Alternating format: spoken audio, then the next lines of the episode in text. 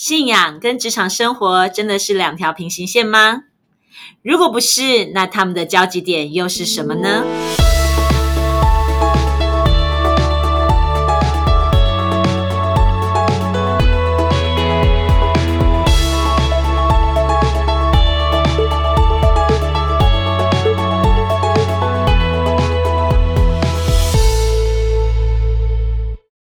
大家好，欢迎再一次回到不一样的思路。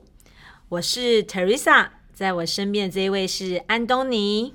嗨，大家好，我是安东尼。哎，为什么今天的声音好像突然变得比较温柔？你是 Ice Open Play 录太多了哦，转回来，转回来，现在频道不一样，热烈一点，热烈一点。哎呀，真的是哈，大家会突然觉得很不习惯。没关系，有时候我们也的我们的频道也蛮适合晚上听的嘛。是这样吗？亲爱的宝贝，也不知道我声音怎么样。下次给你录，真是那个没事又这么瞎哈啦。好，今天我们要来聊什么呢？聊，诶，聊感同身受好了。啊，这个题目不错哦。为什么你想聊这个？因为刚刚那个太温柔的声音，我突然觉得观众们应该没有办法感同身受。为什么你突然变这么温柔？但是呢，在 ISO p e n p r y 那边的听众就会觉得他非常能接受。两边的听众朋友可能在切换频道的时候就会觉得。这是同一个人吗？对他们就没有办法感同身受。那边的人说：“哇，特丽莎好温柔。”然后这边讲：“哇，特丽莎好活泼。”他们没有办法感同身受。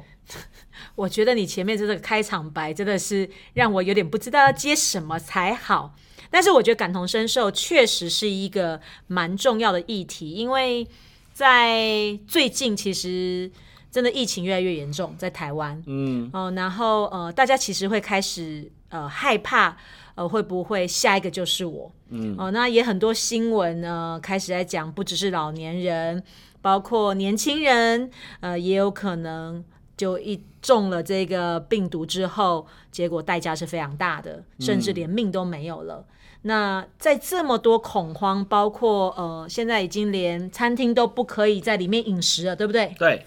那所以有很多大餐厅现在都要推呃便当外送，嗯，甚至是我们看到连老板都亲自外送。对对，那所以我相信有很多不必要的人力都被裁减了。那不管是老板或员工，其实现在状况都不好。嗯，那他们需要的是什么？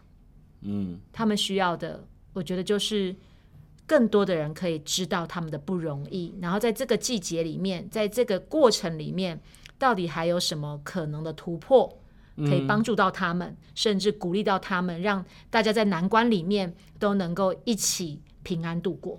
嗯，对，其实，在这一波疫情之后，然后我们看到有些新闻上面写说，哦，某些企业在。呃，大量的缩减员工嘛，对，那所以就会有一些人开始在骂这些企业主啊，就是说怎么可以在现在这个时候，然后做这样的事，包含就是像说，呃，有一些公司它可能呃不太适合营运，因为它可能有群聚的问题，所以他就让员工回去家里，呃，等于是休无薪假，是。对，那所以有非常多人开始攻击这些企业主，但其实以企业主的角度来讲，坦白说，他已经没有收入了。对呀，对，那他如果要继续让这些员工来公司，第一个是群聚的风险变大，第二个其实是他也没事做啊，所以变成是这些企业主他为了自己要能够生存，然后他就只好让这些员工回家去，可是他就变成了被攻击的对象，因为他就觉得你是企业主，为了自己要生存，然后你就牺牲员工，这就是从。外面的角度看这些企业主，可是事实上他不是牺牲了员工，因为事实上即使没有员工，他的房屋租金继续在缴，他的税金继续在缴，他有很多的开支继续还会继续动。那员工们回到家里，当然他也有他的开支在动，但是就是变成是，如果你不能站在对方的立场想，你就会一直攻击企业主。那你如果不能站在员工的角度想，你就会觉得好像把他们裁掉，好像是理所当然的。其实哦，我觉得为什么这一次要提这个主题，因为呃，大环境的不容易，确实有很多不得已嗯不管是从员工的角度，或者是企业主的角度，那最大的考验，我觉得不只是现实的问题，还有一个部分是心情。嗯，如果我们自己心情过不去，那个其实每天每时每刻都几乎活在地狱里啊，因为你总是觉得可能是，呃，你是被牺牲的，你是被抛弃的，或者你是被定罪的，然后你就是要当坏人。其实心里面的那个状态，真的会影响更多未来的呃过程上面的结果。其实很多时候，我不知道你有没有这种感受，就是当我在很大的情绪里面的时候，我是没有什么思考能力的。我只会一直在那个情绪里面，就是可能觉得很愤怒啊，可能觉得很沮丧啊，可能觉得很失落啊，可能觉得好像我很没有价值啊。然后当在这个情绪笼罩我们的时候，我们很难很难理性的去思维，我们接下来还可以怎么突破？几乎都是恐惧跟还有很多下沉的感受在拉扯我们。那其实很多时候，我们听见很多呃企业主他们的故事是危机就是转机，就是其实有些企业它的大转型跟大突破，包括有些人的生命就是道路开始完全转向，都是在一个好像。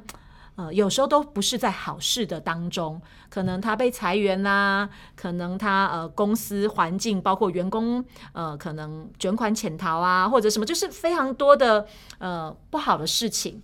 那当然我们不是去赞扬这些事情，而是是每一次听到这些故事，都会发现这些企业主或这些人，他们有一个智慧，就是在那个过程当中，他们没有被打倒，他们反而。看见了真正他们要去的未来跟方向，从那一刻开始，他们勇敢改变。那我觉得感同身受其实是一个第一步，不是说我们去合理化的别人为什么这样对我，而是我们真的可以去明白每一个人都在不容易里面。那不要放大自己被牺牲或者自己被呃定罪，就是那个过度放大负面感受。因为当这个状态一直在我们身上的时候，是不是无形之中我们就把自己困住了？嗯，其实你在讲的这个东西，就是呃，能不能多体谅对方啊？那其实这个是无解的题目，因为劳方永远不能体谅资方，资方永远不能体谅劳方。对，我知道。对，但是问题是我们很还是要回到信仰里面去问了哈。你觉得上帝有感同身受我们吗？呃，有啊，圣经里面明明就有说啊，与哀哭的人同哀哭。但是为什么我会遭遇到这么多的困境，却看不到上帝呢？哎，这个其实我也一直在问。这个其实是眼光的问题。嗯我们举例来讲哦，我们呃有一个姐妹，那她在这一波的疫情里面，她原本有一个很大的厂商，那她因为那个疫情的关系，这个厂商因为呃它是比较原本是餐饮业，然后结果现在这个这个不能不能呃内用，所以这个厂商跟他叫货呢，那个量就大量的减少了。非常合理。对，所以对这个姐妹来讲，她是在这个，因为她是供应商嘛，所以她在这个疫情里面，她是很大的受灾户。嗯，所以你就会觉得，那上帝为什么没有感同身受她的痛苦嘞？嗯，那后来结果发现，很有趣的是，在这波疫情的时候，那个呃便利商店的小七啊，推出了一个店到店冷冻的方案。嗯，以前其实冷冻没有做店到店，它都是宅配，因为其实冷冻的宅配的成本高，然后因为它需要冷冻车嘛，然后呃可能店到店的部分，因为小七里面的冷冻库也没有很大，所以如果有很多的冷冻宅配，他们其实需要添购新的冷冻仓储，是然后对于保存来讲也是一个问题。是，但是因为现在疫情的关系，你有没有发现那个热狗啊、包子啊、一些冷冻食品都消失了？茶叶蛋都买不到了。对，然后因为这样子，所以它的冷冻库好像就多了一些空间。那可能也因为这波疫情的关系，小七就推出了冷冻店到店。而且还免运费。没错，所以呢，我们这位姐妹她的原本的冷冻的那个食材，她现在变成跳过了原本那个那个那个呃很大的那个厂商，现在直接卖给消费者。嗯，然后消费者呢开始直接跟他订购，还店到店，就不用担心，呃，大楼没有管理员可以收啊，管理员收了之后没有冷冻设备啊，就解决这个问题。结果他反而他的生意暴涨，他原本在担心那个大厂商要消失，结果上帝让他从小七这边得到更大的利润，开始反过来可能会有更大的成长。所以，如果我们觉得上帝没有感同身受我们的时候，嗯，有可能是因为我们眼光看着原本的东西死抓着，就像是呃，我们有另外一个朋友，他是做教育的，他其实就觉得啊，我们做补教业就是一定是面对面啊，最有效果嘛。然后当初你不是跟大家讲，其实你可以做网红啊，你可以做线上啊。然后那个时候他很排斥，觉得啊，我做线上怪怪的啊，我觉得面对面教学最好啊。对，没错，他确实是这样回答。对，结果他现在我看，诶，你做的蛮好的嘛，而且线上那个同学们在家里就可以上课，然后可能影响的氛围更更大了。然后他被疫情被迫转型之后，他也发现，其实也没有想象中那么抗拒啊。对，所以你说上帝有没有感同身受？我们其实是有，但是我们眼光如果不转变，就会觉得自己一直是受灾户。嗯嗯，这确实是真理啊。嗯哼，对，但是现实的环境压力的过程当中，要转变哦，那真的要有很大很大的决心跟智慧。对，很大的决心跟智慧，就是第一件事情要相信上帝有感同身受我们。第二件事情其实就是你愿不愿意放下一切跟从主啊？当然，嘴巴都说愿意，在做的时候呢，可能就会三心二意。对，没有错。因为其实啊，我们就之前有讲过很有趣的例子，就是有一个人呢，他就是在那个财务困境里面啊，然后有一天他要听一个牧师的讲道，就说耶稣到你面前来呼召你放下一切来跟从主。然后这个弟兄就觉得哦，没有问题，我全身全部拉出来加起来可能不到三百块，我愿意放下一切来跟从主。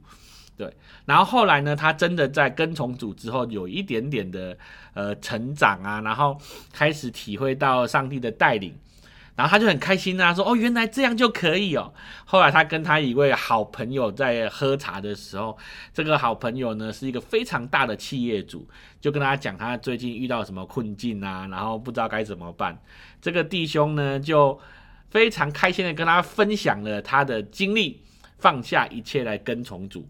然后这个时候，这个有钱的弟兄就讲啊，你没有办法感同身受我，你知道吗？你也不过全部掏出来两三百块，我全部掏出来有几个亿，你要叫我现在放下一切来跟从主，真的很难呐。所以你后面就会说他，啊，不是我说的，是那位弟兄说的。那位弟兄就不小心很感同身受，知道当初耶稣的心情了。耶稣那个时候说什么呢？啊，有钱的人要进天国，比什么呀进真言还难呐！所以这个弟兄就非常感同身受耶稣的心情。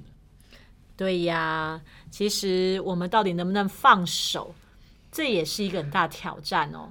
有时候呢，可能已经有人出现在我们的面前，他也呃能够帮助我们，真的带我们有可能转弯，走一个新的方向。但是呢，我们就一直在恐惧里面，所以我们没有办法真的呃能够看见，也没有办法真的能够跟随。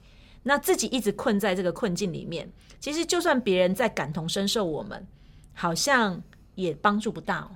其实哈、感同身受是一个非常主观的想法，嗯，因为其实我非常的体谅你，对，可是你可能不觉得，你就觉得我没有同理心，我没有同理你。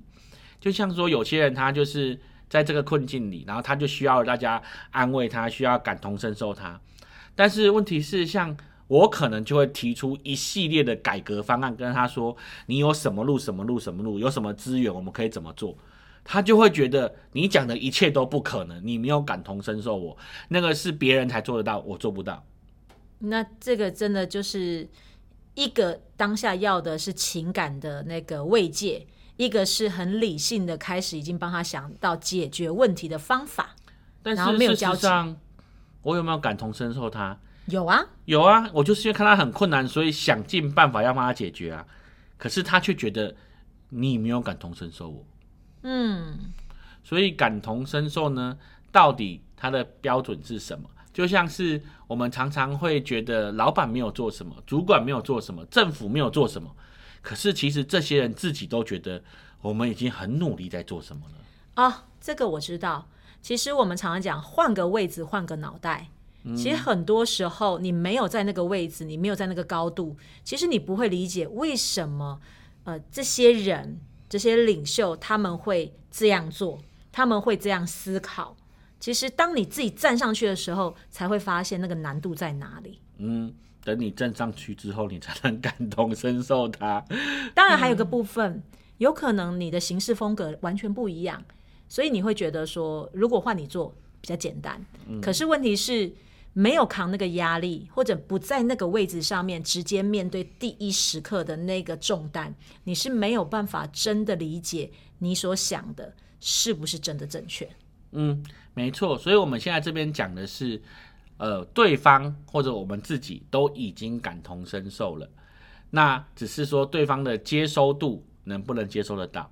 可是有另外一种情况是，某些人在他的那个安逸圈里面。他确实没有办法感同身受别人，就像说我们在这波的呃可能疫情的影响，然后有人开始被裁员啊，然后有人可能生意开始做不成啊。可是有些人呢，他可能呃生活比较稳定，就像呃不要讲疫情啊，我在很多很多年前，那有一阵子油价在那个涨得非常快的时候，那一阵子呢，我都会尽量想尽办法少开车。能出去就就是骑摩托车啊，然后就是看能用什么样的方式替代。然后我就在跟某些朋友聊天的时候，就说哇，最近油价涨得好好严重哦，一公升汽油都到三十几块，实在是受不了。对，然后结果我对面那个那个朋友就讲说，哦，有差吗？啊，不就是有需要又就加油吗？汽油办以前是多少钱？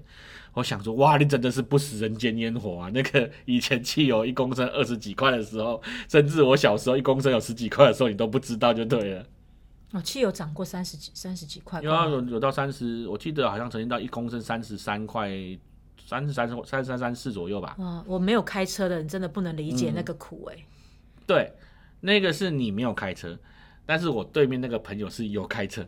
而且他的车还蛮耗油的，他的口袋够深，所以没有这个问题。所以他不能感同身受我啊，啊，那也不能怪他，他就是不知民间疾苦啊。这个在历史上呢，就抢到了那个晋惠帝，就是大家跟晋惠帝说：“哎呀，皇上啊，现在大家那个百姓很苦啊，都没有饭吃了。”然后晋惠帝就说：“没有饭吃，那为什么不吃肉嘞？”肉比饭好吃多了，为什么要吃饭？为什么要坚持要吃饭呢？好想打他哦！真的，就像我那个朋友就讲说，那你为什么那个要要那个开汽油车了？你不买柴油车就好，柴油比较便宜啊。你知道柴油车从一开始买的时候就比汽油车贵五十万啊。哎，其实他讲的也是很有道理啊。只是他没有真的理解你的感受。对啊，那个是很多年前，现在他应该问你为什么不买油电车？哇，油电车更贵了。哎呦，不过还是回到，我觉得最近这段时间呢，我开始跟几个朋友联络。我真的觉得，在这个不容易的这段时刻哦，人与人真的需要更多的连接跟支持。哦，我说的是正常的连接与支持。好，那记得要在五个人以下哦。啊，对，没有。现在其实呃，电话啊、视讯啊，尤其科技这么发达，其实不管是从 Line 啊、Zoom 啊，任何都可以。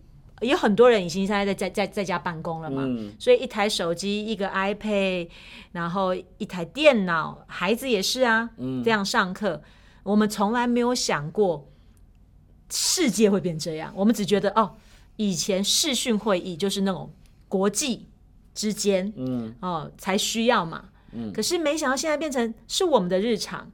之前我们还觉得，哎，台湾很好啊，台湾疫情被呃保守的很好，所以我们不用担心。但我们也没想到在这个时刻，我们也走上这一步。但是没有对跟错的问题，我觉得，呃，这就是环境在改变。那我们确实遇到了，那遇到了怎么办？遇到了就是如何保守我们平安的心。所以我刚刚提到的感同身受，是因为最近我跟很多弟兄姐妹、很多朋友在联络，我发现，在现在平安是最重要的。那如何平安？第一个就是不要让自己的心活在那一个痛苦的批判跟沮丧里。我知道很难，因为现实的压力很大。可是，如果是不是我们可以更多的呃照顾好自己，然后呃接纳自己，然后也能够感同身受的调整眼光，去明白这些人其实不是刻意的来伤害我们，大环境会这样，其实大家都不容易。我们更多的理解、包容，我们更多的支持，更多的正面性的思维，我相信。可以帮助我们自己有更多突破的眼光。嗯哼，或许危机真的有可能就是我们这一生中最重要的转机时刻。嗯，没错。现在你知道有个感同身受的联盟产生吗？在哪里？哎呀就是家长联盟，大家要携手努力，想办法让疫情减缓，发誓要在两个礼拜内把小孩送回学校去。听说那个好多爸爸妈妈都说：“我的天哪，救命啊！那个鬼门关啊，鬼门开，时间提早这么多，小鬼啊！” 对，呃，很多爸爸妈妈崩溃，也不止哎，我有看到一篇是小孩也崩溃，因为以前。在学校顶多就是你知道上课嘛，然后顶多就是六日要在家里罚站，因为爸爸 的爸爸妈妈生气，所以他们要罚站。现在是天天都要罚站，而且家长把每天让小孩子不同罚站的那个状态，他们还剖出来。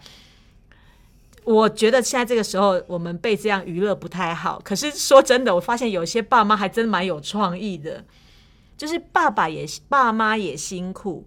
孩子也不容易，所以在这个这个时期哦，我们需要更多体谅的心。嗯，对，那避免不必要的伤害，那伤害我们的家人，也伤害自己。对，那这是我觉得今天为什么我想要录这个，就是确实，嗯，我感受到现在这个季节，没有一件事情比神的同在、神的平安来的更重要。